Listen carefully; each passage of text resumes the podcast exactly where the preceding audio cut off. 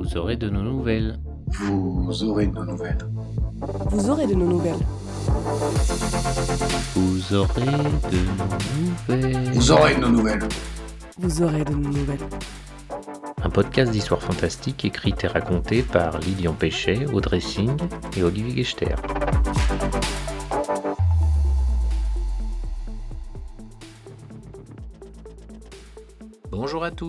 La dernière fois, nous avions inauguré ce podcast avec une nouvelle rigolote lue par votre serviteur. Cette fois, c'est Flo, l'animateur de l'émission Bouquin Bouquine, une émission littéraire de Graffiti Urban Radio, qui nous offre une lecture magistrale de Petites Fleurs, diffusée dans son émission en 2018. Cette fois, je vous conseille de garder un paquet de mouchoirs sous la main au cas où. En attendant, bonne écoute.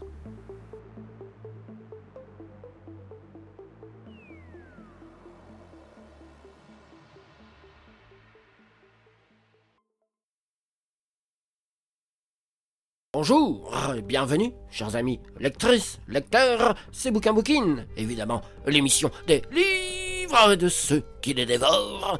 C'est Flo au micro et vous êtes bien sûr sur Graffiti Urban Radio, votre fournisseur de bonnes ondes.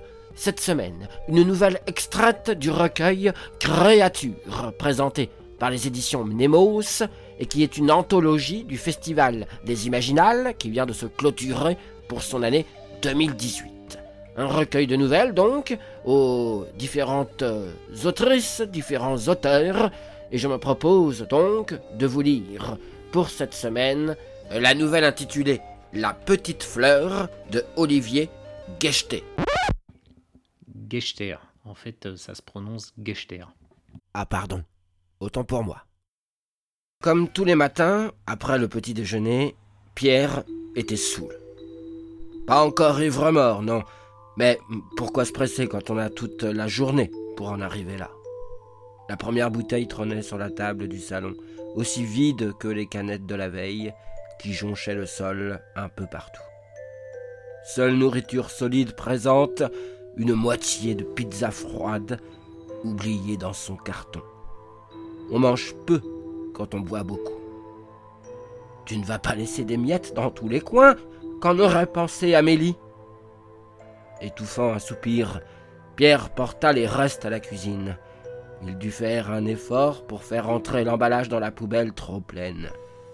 Pour se remettre, il prit une bière dans le frigo et s'accouda à la fenêtre. Cinq étages plus bas, des conteneurs à ordures remplis à craquer attendaient que le concierge les sorte dans la rue. Quinze mètres de vide qui parfois l'appelait. De l'autre côté de la cour, des salles de bain lui lançaient des regards vitreux et dépolis. Tant mieux, il n'avait pas besoin de spectateurs pour ce qu'il allait faire. Il ouvrit la fenêtre et passa une jambe par l'encadrement.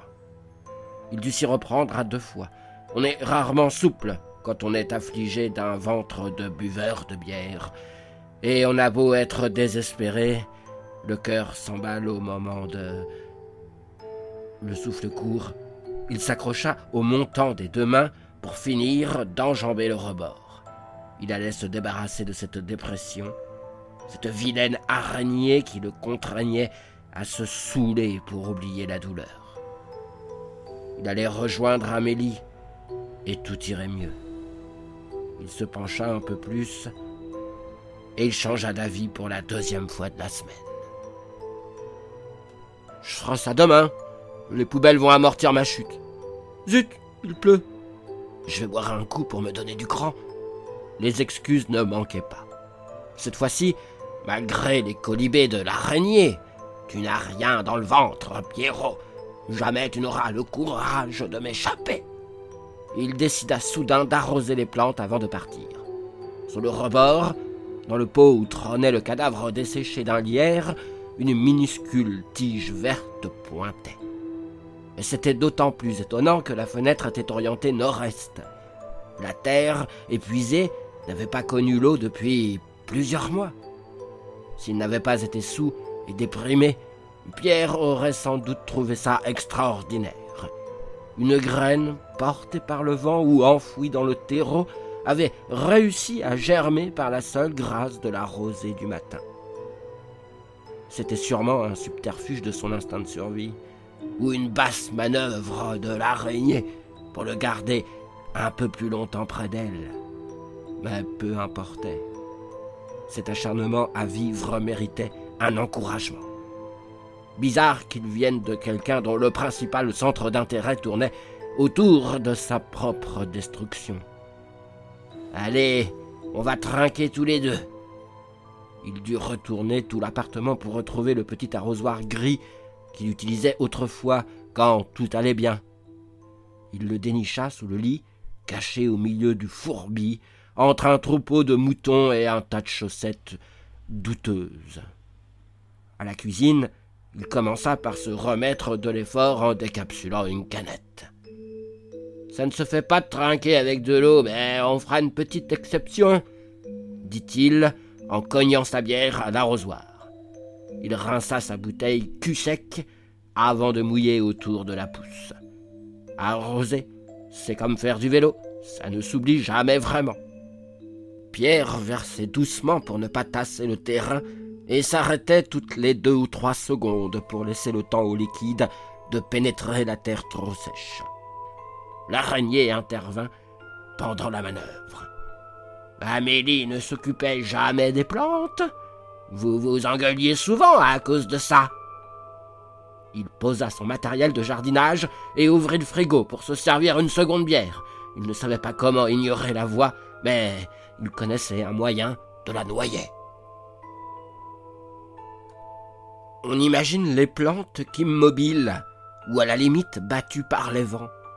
Pourtant, elles bougent beaucoup, mais c'est l'imperfection de nos sens qui nous fait croire l'inverse. Un rameau pousse de plus d'un centimètre chaque jour si les conditions lui sont favorables. Une courgette double de volume en l'espace d'un après-midi. Sous les tropiques, les plantes grandissent plus vite encore. Prenant exemple sur ces sœurs des pays chauds, la petite tige verte profitait à vue d'œil. Il faut dire que Pierre veillait avec soin au bien-être de sa plante. Il en était surpris lui-même. Au fil des années, il était devenu l'attila des bacs de géranium, le bourreau des jardinières de balcon. Pourtant, depuis une semaine, il dorlotait sa nouvelle protégée avec un zèle maniaque. Il l'avait rempoté, engraissé, et il avait repoussé une invasion de pucerons au pinceau et à l'eau savonneuse. Pierre s'acquittait de ses tâches d'entretien le plus tôt possible le matin, seul moment où il était encore assez clair pour travailler et suffisamment endormi pour ne pas être trop torturé par ses états d'âme ou par le sevrage de la nuit.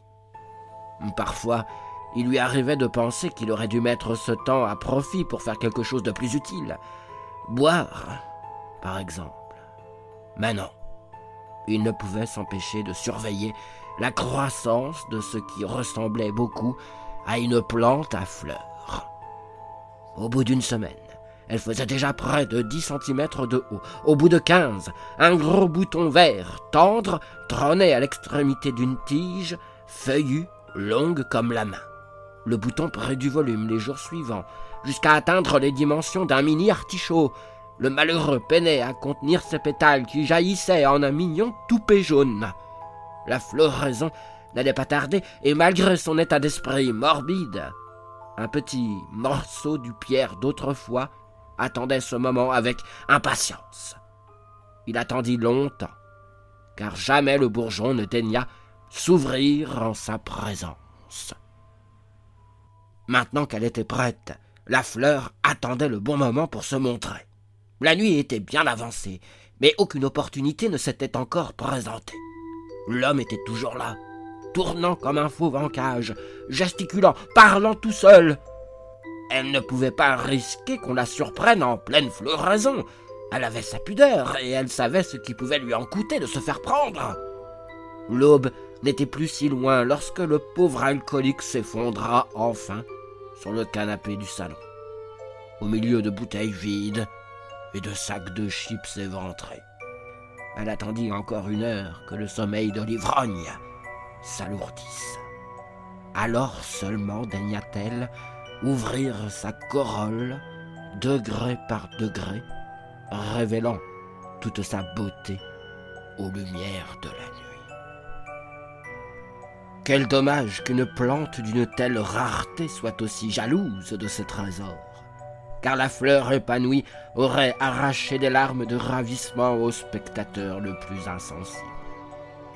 On aurait dit le croisement impossible entre une marguerite, un tournesol et une pièce d'or. Ses fins pétales jaunes luisaient à la clarté des étoiles et son cœur de pollen scintillait comme un bijou. On aurait eu du mal à dénicher des botanistes capables de mettre un nom sur cette merveille. Un druide, en revanche, aurait reconnu du premier coup d'œil un Elianthus fatum, l'Éliante des fées. Un bras minuscule émergea des étamines, puis un autre. Une tête grosse comme une lentille suivit, et quelques secondes plus tard, une créature de trois centimètres de haut époustait le pollen d'or qui maculait sa peau nue. Lorsqu'elle fut satisfaite du résultat de sa toilette, elle ne perdit plus de temps. D'un claquement de main inaudible, elle tourna la poignée de la fenêtre. Un deuxième, et elle s'ouvrit la fée déploya deux paires d'ailes translucides. Dans un bourdonnement, elle s'envola, laissant derrière elle une traînée de lumière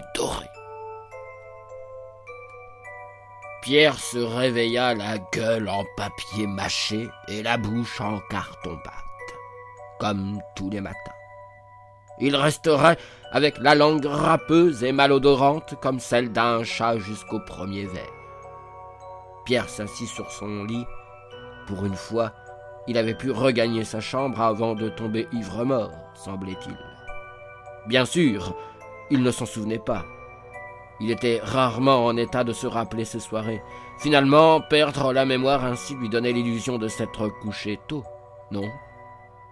Ses yeux s'habituèrent à la pénombre. Au fur et à mesure que des détails apparaissaient, une sourde inquiétude lui pinçait le cœur. Était-il vraiment chez lui? Après un rapide tâtonnement, il mit la main sur l'interrupteur de la lampe de chevet. Il vit avec soulagement qu'il n'avait pas quitté son appartement. S'il ne l'avait pas reconnu, c'était uniquement parce qu'il était propre bien rangé. Où étaient passées les piles de canettes entassées dans tous les coins? Pourquoi le tapis iranien qu'Amélie et lui avaient acheté autrefois? Était-il débarrassé des boules de cheveux et de poils qui masquaient le motif floral? La housse de couette verte avait perdu le côté froissé et gluant que Pierre entretenait depuis des années, et plus frappant encore, le cadre sur la table de chevet où Amélie souriait de toutes ses dents, vierge de poussière et de taches de doigts graisseux. Pierre avait besoin d'un verre. Sur le chemin de la cuisine, il découvrit avec horreur que tout l'appartement était dans le même état. Le carrelage brillait, les vitres étaient transparentes, les peintures lessivées, il aurait fallu une semaine de travail à une équipe de professionnels pour arriver à ce niveau de propreté. Quel jour était-on? Avait-il fait le ménage pendant des jours sans s'en rendre compte? Non, il aurait eu beau frotter, récurer, cirer, ça n'aurait pas fait revenir les livres qu'il avait vendus pour se payer de quoi arroser son foie. Sortait-il d'un long cauchemar où il aurait imaginé vivre dans une bauge? Pierre se sentait pourtant toujours le même, déprimé dedans, puant la graisse rance et l'alcool dehors. S'il n'était pas encore fou, il ne tarderait pas à le devenir. Débarrassés de leur crasse, les douloureux souvenirs du passé semblaient prendre un malin plaisir à le torturer. Le coussin d'Amélie, je ne l'avais pas revu depuis longtemps, il devait être tombé derrière le canapé. Son fauteuil préféré n'est plus couvert de paquets de saloperies. Si Amélie avait vu cette porcherie, elle aurait été furieuse. Elle t'aurait quitté et tu n'aurais eu que ce que tu mérites. Pourquoi a-t-elle gâché ces quelques années de vie avec un type comme toi Tu vaux moins que les canettes vides que tu laisses traîner partout. C'en était trop. Il se rua sur le frigo immaculé. Mais heureusement, toujours aussi plein, pour se saouler sans plus attendre. Quand il fut dans un état suffisamment avancé, Pierre entreprit de refaire la décoration à l'aide de ce qu'il put trouver de plus salissant. La nuit était tombée depuis peu. Les ronflements de Pierre retentissaient depuis plusieurs heures. La fleur s'ouvrit prudemment pour libérer sa fée, la chair de sa chair. Pour la seconde fois, elle entra dans la cuisine par la fenêtre, d'un simple claquement de main. Petite fée soupira en découvrant l'étendue des dégâts. Le pauvre poivreau n'avait pas fait les choses à moitié. Pâté, sauce tomate, bière, glaire, urine et matière fécale décrivaient des arabesques et des motifs solaires d'un goût douteux sur les murs, les meubles et le sol. Petite fée était pourtant moins dégoûtée que la veille. Elle avait maintenant bien en tête la vision de l'appartement tel qu'il existait avant. La reconstruction allait être facile. S'il avait fallu à nouveau l'extraire des replis du temps, elle aurait sûrement renoncé. Voltant de droite et de gauche, elle s'appliqua à tout remettre en ordre. Elle trouva Pierre couché au fond de la baignoire. Elle prit un peu de recul pour observer le tableau. Il y avait quoi être dégoûté. Ventre gonflé et membres éthiques. Le grand homme était visiblement mal nourri et probablement déshydraté. Les plaques d'eczéma sèches par endroits purulentes ailleurs s'étaient liguées pour la domination de la peau contre des champs entiers de mycoses. La fée s'approcha pour mieux voir en lui.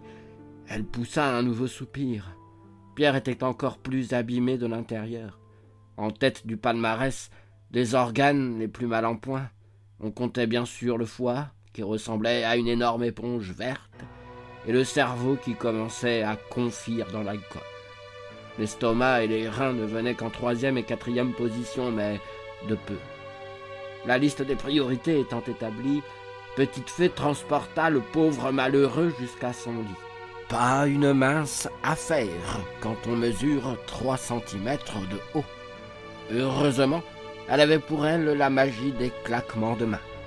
Une fois Pierre correctement installé, elle s'assit sur la poitrine de l'ivrogne. Elle se remit au travail.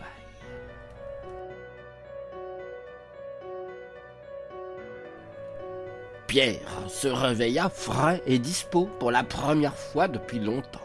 Il était nu sur son lit et il se sentait presque bien. Évidemment, il ne fallut que quelques secondes pour que sa dépression se rappelle à son bon souvenir. Mais il s'était au moins levé sans maux de tête, sans douleur abdominale, sans ce sale goût de viande pourrie dans la bouche. Tu pètes le feu, d'accord, mais pourquoi faire? Devine qui va ramper dans son vomi avant ce soir. Elle te servira à quoi ta nouvelle forme à ce moment-là? Demanda l'araignée dès qu'il effectua son premier battement de cils.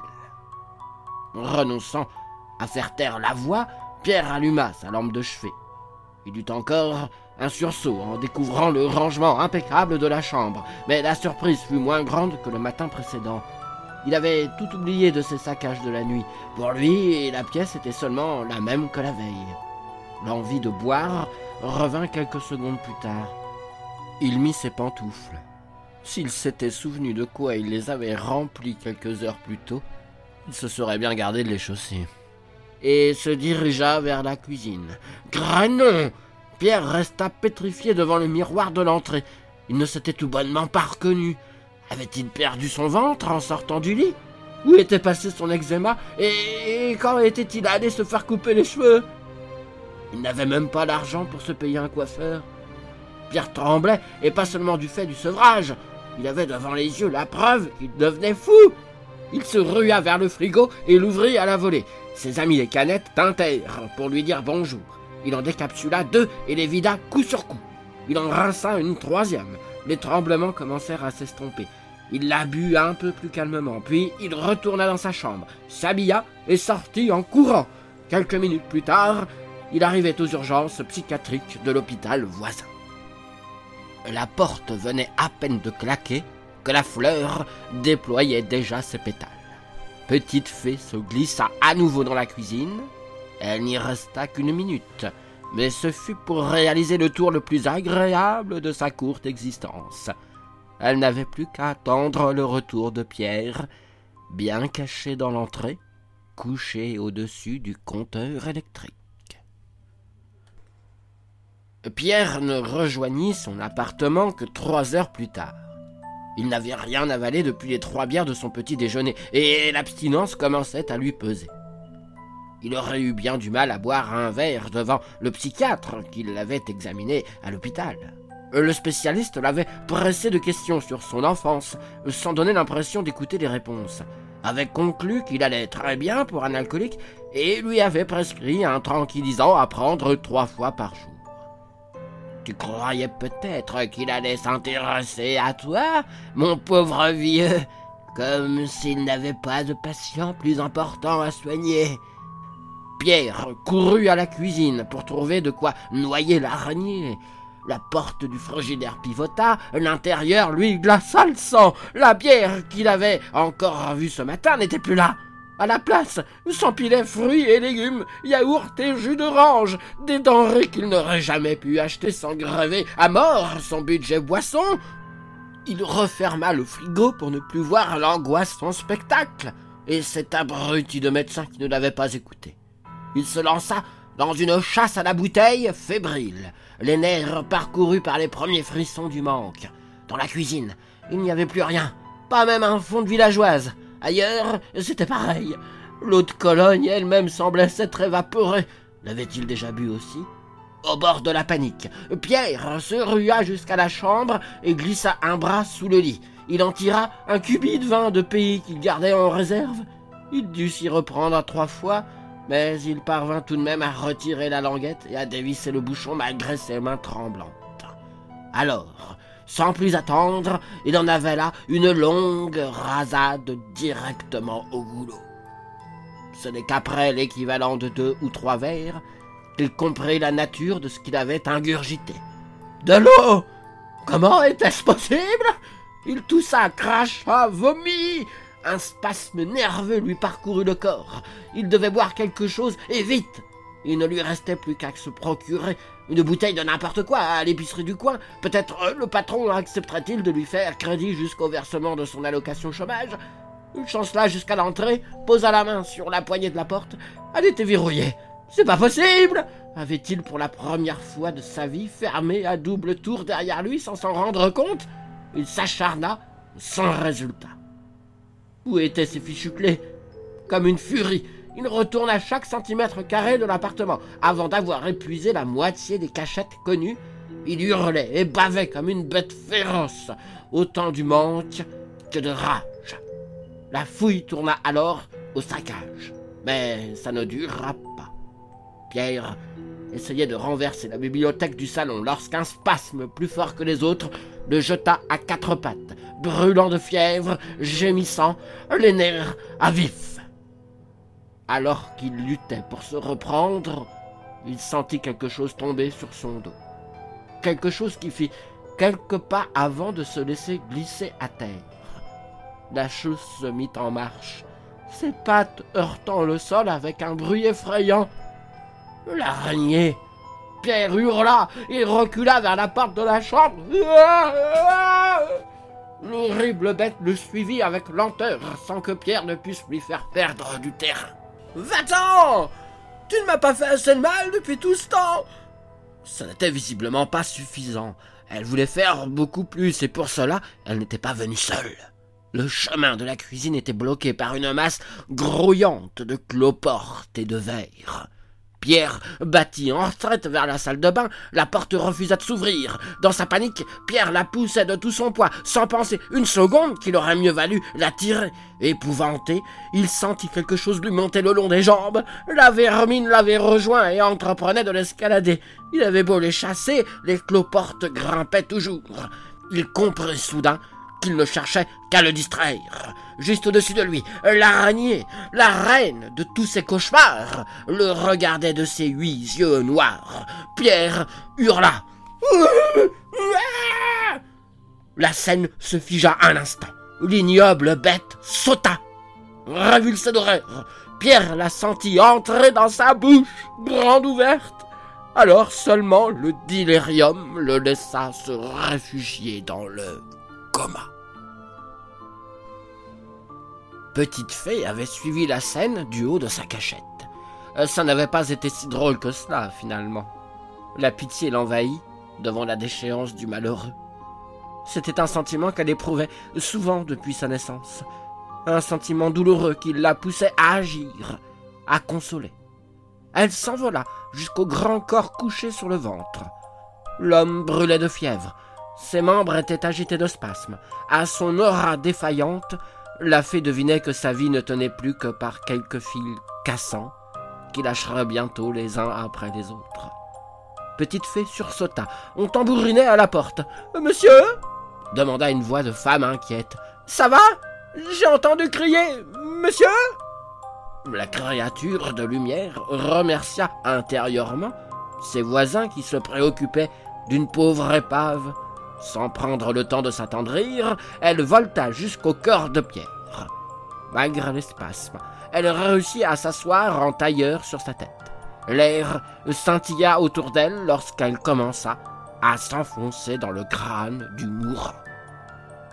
Vue de l'intérieur, l'âme de pierre n'était pas noire, elle était sale. La grâce de toute une vie de malheur s'était accumulée pour en faire un lieu d'obscurité désespérante. Des souvenirs tourbillonnaient en flocons grisâtres, rajoutant encore au sinistre de l'endroit. La petite fée sentait qu'elle ne pouvait pas rester longtemps au milieu de ce puits de désolation qui avalait sa lumière comme un trou noir. Elle était jeune, sans expérience, agissant par instinct. C'était mieux ainsi, car si elle avait su ce qui l'attendait, peut-être aurait-elle fait demi-tour. Mais elle avait plongé. Et maintenant, elle devait venir à bout de la dépression, quoi qu'il lui en coûte.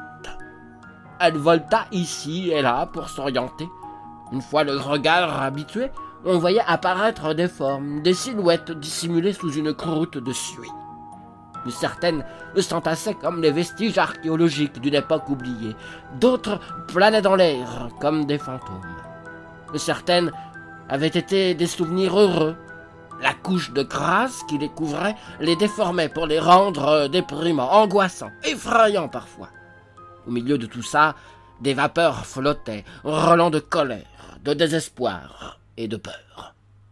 La petite fée ouvrit grand les yeux, cherchant à capter le moindre grain de lumière. Quelque part venu des profondeurs, il lui semblait percevoir une lueur, comme une bougie noyée dans un océan de fumée. Prenant son envol, elle fendit l'ombre, zigzagant entre les émotions acides.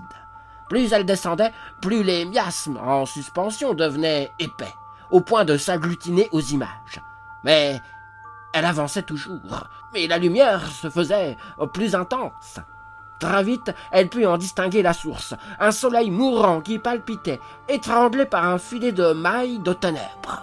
C'était l'âme de Pierre, étouffée par la dépression qui le tuait à petit feu depuis tant d'années. À sa couleur malsaine, elle comprit que la vie du pauvre homme ne tenait qu'à un fil. Les soies qui composaient ce sinistre filet étaient hérissées de barbules d'où s'échappaient des volutes, des humeurs noirâtres. Parfois, un spasme secouait la masse lumineuse. Elle prenait alors une vilaine teinte cramoisie qui laissait craindre le pire. La fée volta jusqu'à l'âme agonisante et s'attaqua aux mailles qui le retenaient. C'était coupant, collant et tenace. Mais il en fallait plus pour faire peur à une créature surnaturelle de trois centimètres. D'un train de lumière, elle trancha le premier fil, qui fondit comme neige au soleil. Elle passa au suivant, puis au troisième. Alors qu'elle s'apprêtait à faire un sort au quatrième, une ombre plus sombre que les ténèbres environnantes la couvrit de la tête aux pieds. Couronnant cette noirceur pure, un chapelet d'yeux rouges la fixait avec une haine effrayante. C'était l'araignée, celle qui avait tissé cette toile étrangleuse autour de sa proie, jusqu'à presque la tuer. Debout au sommet de l'âme, elle dominait la fée de toute sa hauteur. Ses pattes avant s'agitaient au rythme de sa rage. De la bave coulait de ses mandibules avec un bruit écœurant. Malgré sa taille gigantesque, le monstre attaqua à une vitesse foudroyante. Petite Fée l'évita à peine une fraction de seconde avant que les crochets ne la saisissent. Furieuse, l'araignée se ramassa et bondit en abattement de cils. Elle avait rejoint la misérable Luciole qui allait lui servir de repas. Ses pattes griffues se refermèrent comme une cage. Prédateur et proie retombèrent vers la boule de lumière. Revenu sur sa toile, le monstre entreprit aussitôt d'y ligoter son déjeuner. À moitié englué par cette soie noire, incapable de déployer ses ailes, Petite Fée tendit la main dans l'espoir de trouver une prise pour échapper au piège. Ses doigts ne touchèrent que l'âme immatérielle de Pierre. Pendant une seconde, il ne se passa rien. L'araignée poursuivait sa besogne. Pierre continuait de mourir. Petite Fée se débattait toujours. Et puis, là où le minuscule bras plongeait, l'âme du malheureux alcoolique perdit ses couleurs maladives. Un instant plus tard, la zone de contact rayonnait d'une vie retrouvée qui se propagea à toute la sphère des ondes concentriques. Gagnée par la contagion, la petite fée se mit à briller comme une étoile. Très vite, elle dut fermer les yeux, incapable qu'elle était de soutenir sa propre lumière. L'araignée accueillit cette clarté en riant. Tenter de la tuer en l'inondant avec ce qui la nourrissait. Comment pouvait-on être aussi bête? Et puis, les fils de toile barbelés les plus proches fondirent. Son ventre lui renvoya une brûlure comme elle n'en avait jamais connue. Très vite, sa chitine se tendit à craquer, laissant entrevoir des filets de lumière que l'organisme du monstre ne parvenait plus à digérer. Soudain, prise de panique, l'araignée tenta de jeter au loin la petite fée, mais il était trop tard. L'âme de pierre tout entière explosa avec la violence d'une supernova. Le souffle brûlant emporta avec lui les années de dépression et dispersa les volutes d'émotions toxiques dans les recoins les plus reculés de son esprit. Petite fée sortit de la tête de pierre à moitié éteinte. Sous elle, bien au chaud, dans sa boîte crânienne, un esprit apaisé vibrait doucement. Elle n'eut pas le temps de s'en réjouir.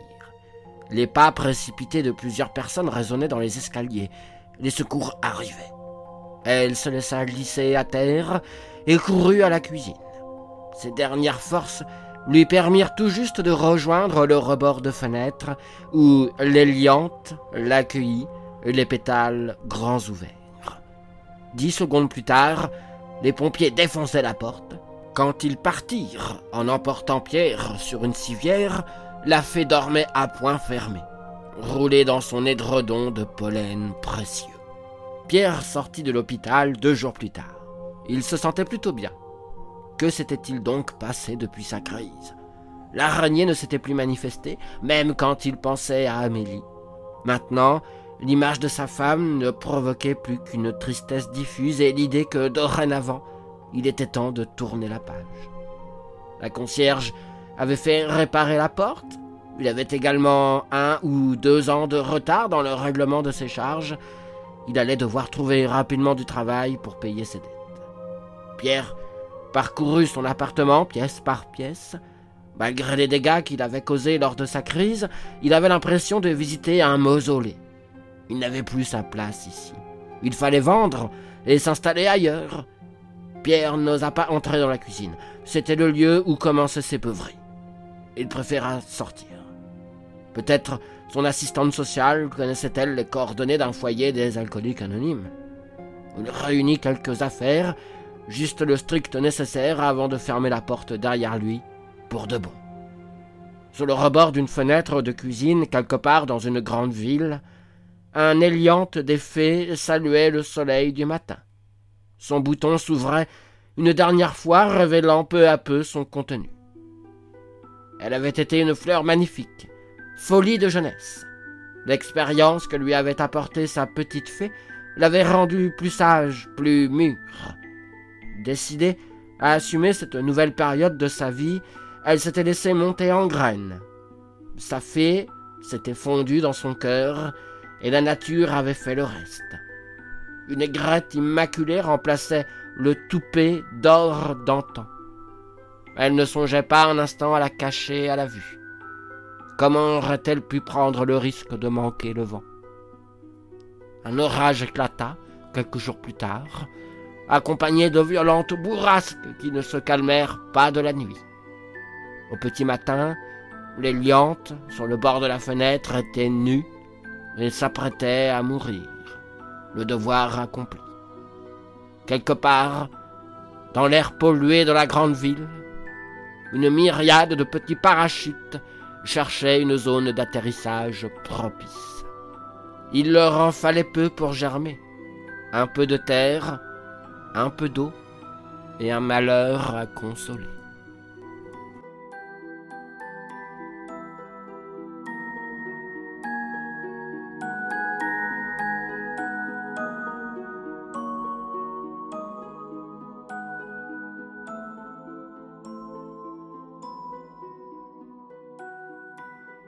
J'espère que cette nouvelle vous aura plu autant qu'à moi. Si vous voulez réécouter Flo, je vous encourage à aller sur urban-radio.com, écouter l'émission Bouquin Bouquine, en replay ou en direct. La semaine prochaine, Audrey Singh nous lira Je veux un dragon, une nouvelle beaucoup plus légère. En attendant, lisez, écoutez des podcasts et à dans 15 jours.